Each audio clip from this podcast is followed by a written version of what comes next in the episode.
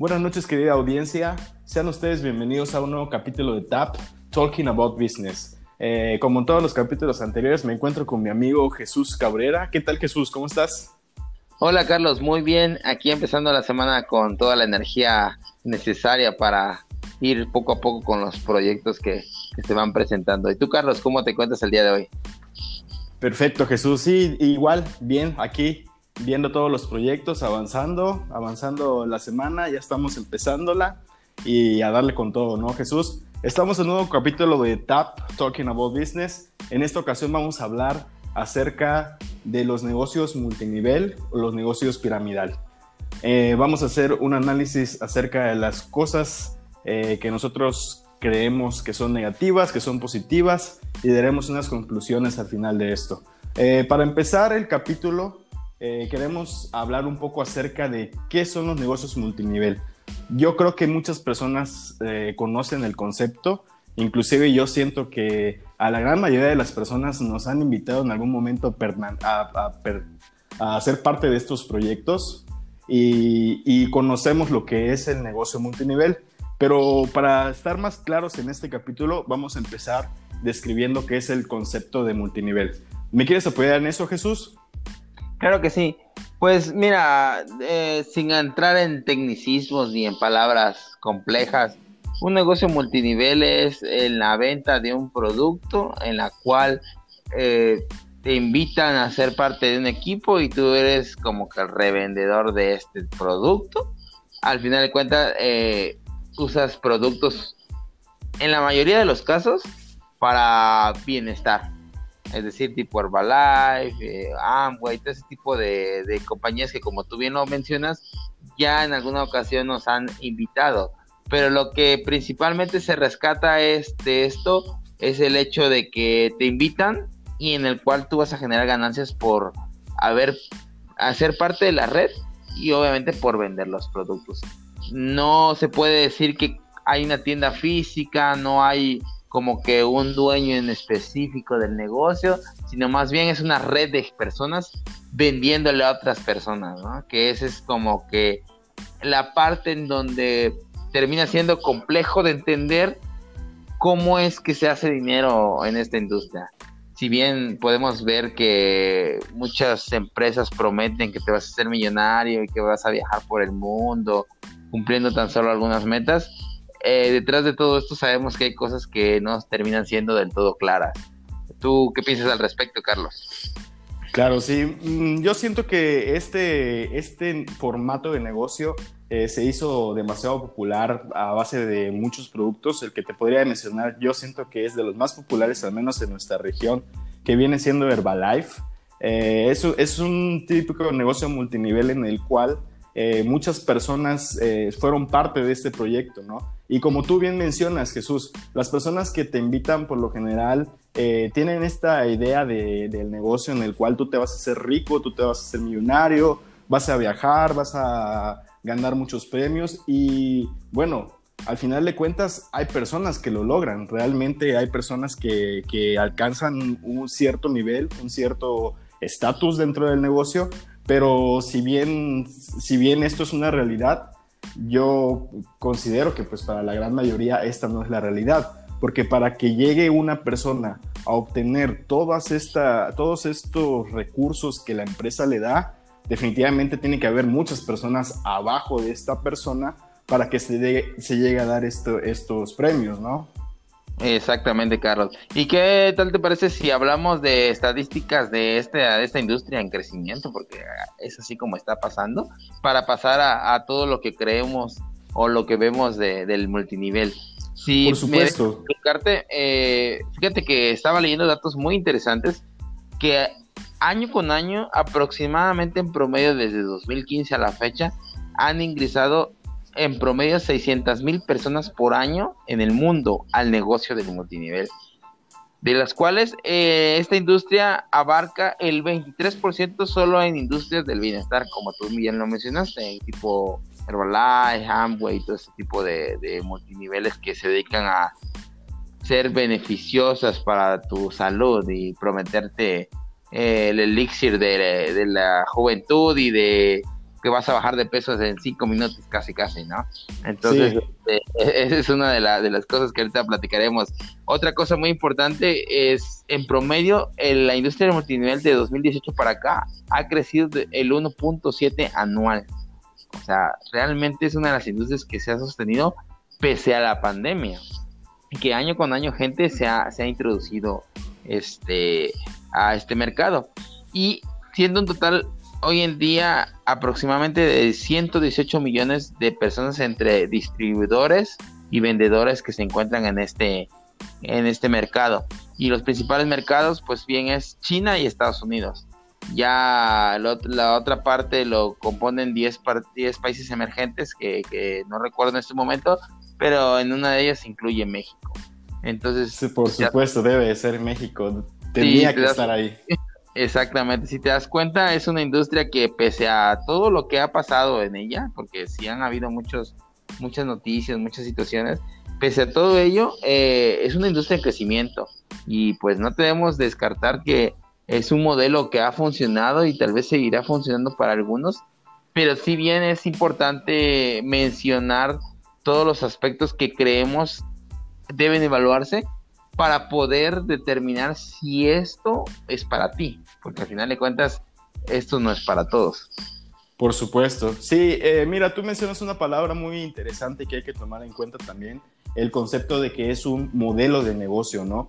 Porque muchas veces lo asociamos con un producto físico, pero no siempre es así. El modelo de negocio se puede implementar también en otro tipo de, que ni siquiera sean eh, productos, sino también pueden ser servicios. Estoy hablando eh, específicamente estoy hablando de, una compañía que me encontré hace poco, que fíjate Jesús, eran, eh, era un curso de, inglés, ¿no? Pero ya indagando un poquito más acerca de este, de este negocio, eh, me di cuenta de que el producto, bueno, en este caso, lo que viene siendo el curso de inglés, vendría siendo nada más una cuestión secundaria, ya que el verdadero negocio eh, eh, era un negocio piramidal, un negocio multinivel, en el cual tú podías hacer recursos secundariamente al curso de inglés, haciendo que otras personas se inscribieran en ese mismo, en ese mismo curso.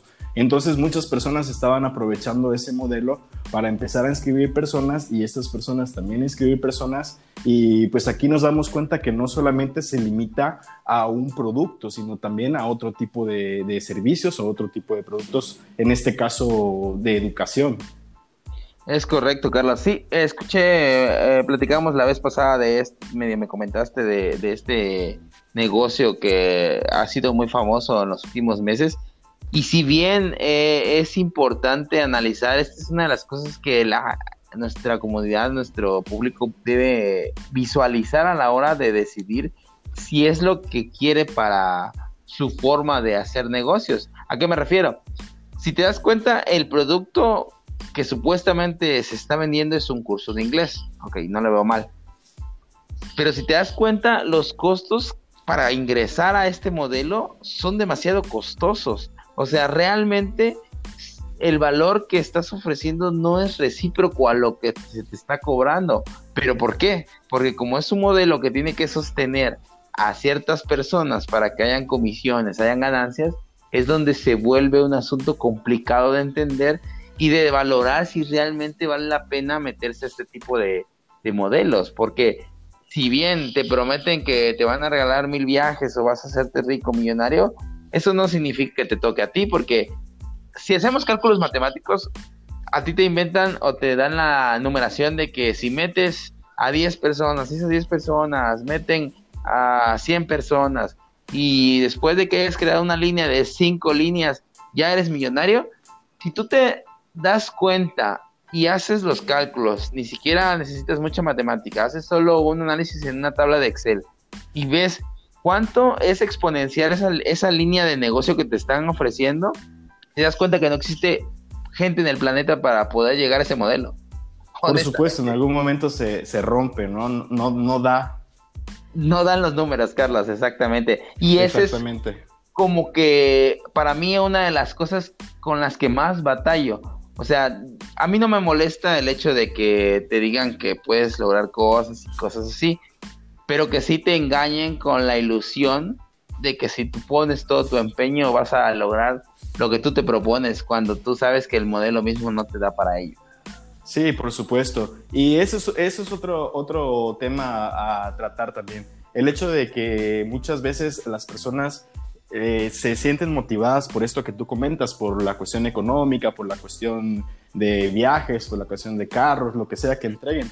Pero hay otra parte que también las personas que quieren involucrarte en este tipo, en este modelo de negocio, también juegan mucho con las emociones en el sentido de que le dicen a una persona que va a ser eh, dueña de un negocio, que va a ser dueña de su propio tiempo, que va a ser un, emprendedor más, y esto realmente al final de cuentas no es cierto, porque eh, si bien estás dentro de un negocio y estás haciendo negociaciones en, todo momento, realmente no es tu negocio. Al final de cuentas, eres una línea más o un escalón más en, una, eh, en un negocio mucho más grande que ciertamente no te pertenece a ti.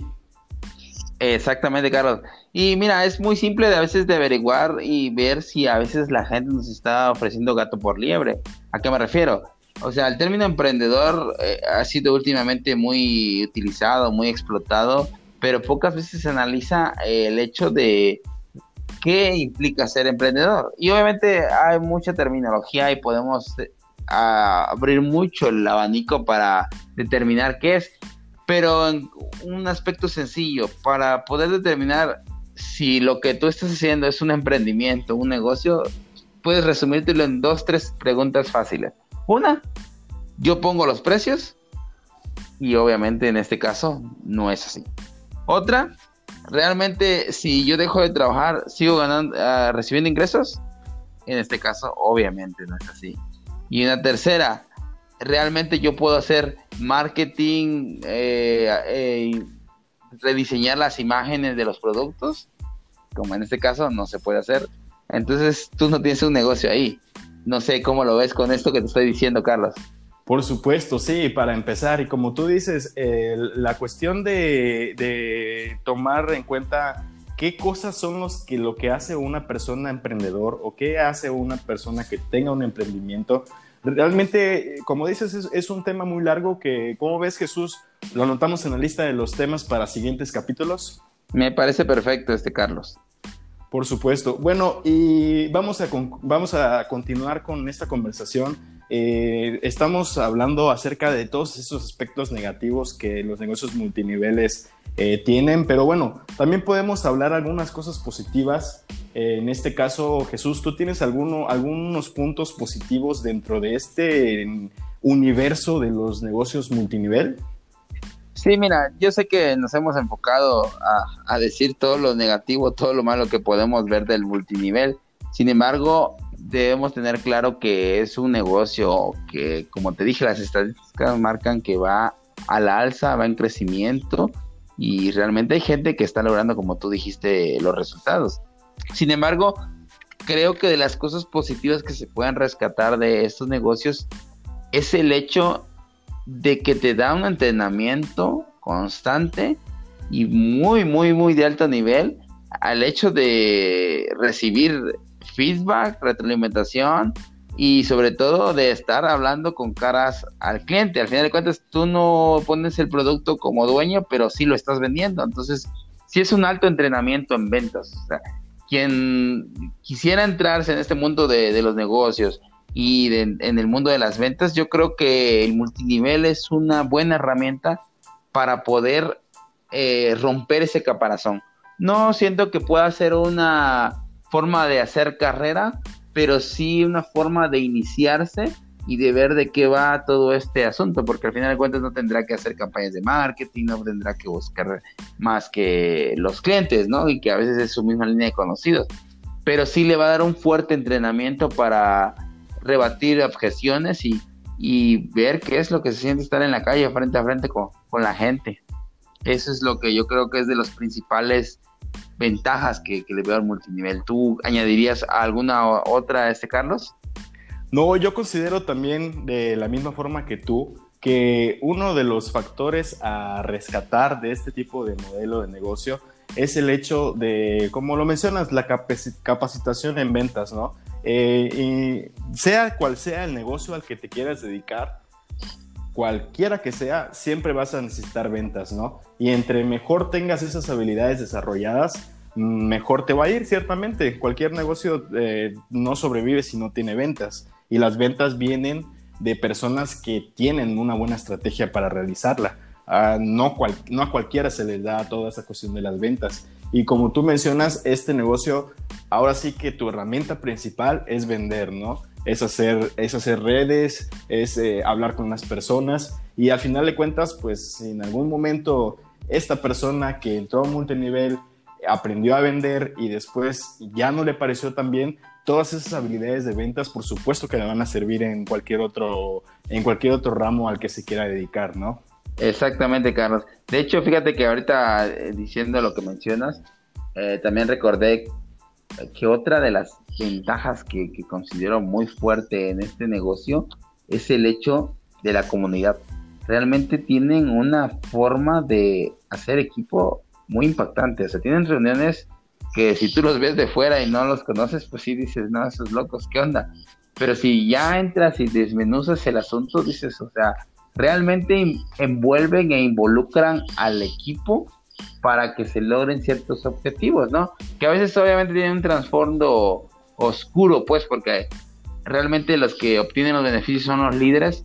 Sin embargo, el nivel de conexión de comunidad que veo en algunas reuniones de este tipo de, multiniveles realmente me asombra y me impacta y considero que es una de las cosas también que puedo rescatar de este negocio. Por supuesto, Jesús, el networking eh, lo utilizan siempre, en todo, tiempo, en todo momento. Que de hecho ya me estás convenciendo a inscribirme a algún, algún multinivel, Jesús, con todas esas ventajas que mencionas. me parece perfecto, Carlos. Perfecto. bueno, y para, para, terminar el capítulo vamos a, vamos a dar algunas conclusiones acerca del tema. Eh, de mi parte, yo siento que realmente en mi persona, a mí no me gustaría involucrarme en un tipo de negocio de estos, ¿no? Porque al final de cuentas, eh, cuando tú quieres ser un emprendedor, hay ciertos márgenes que tienes que, cumplir, ¿no? En este caso, no eres un emprendedor, al final de cuentas vienes siendo un, un, colaborador más de una empresa que es mucho más grande y que realmente por más que te esfuerces y todo, nunca vas a llegar a la cima. Por más que, que, que tengas una cantidad enorme de ventas, siempre va a haber alguien arriba de ti y que ese alguien de cierta forma se está beneficiando del esfuerzo que tú haces, ¿no?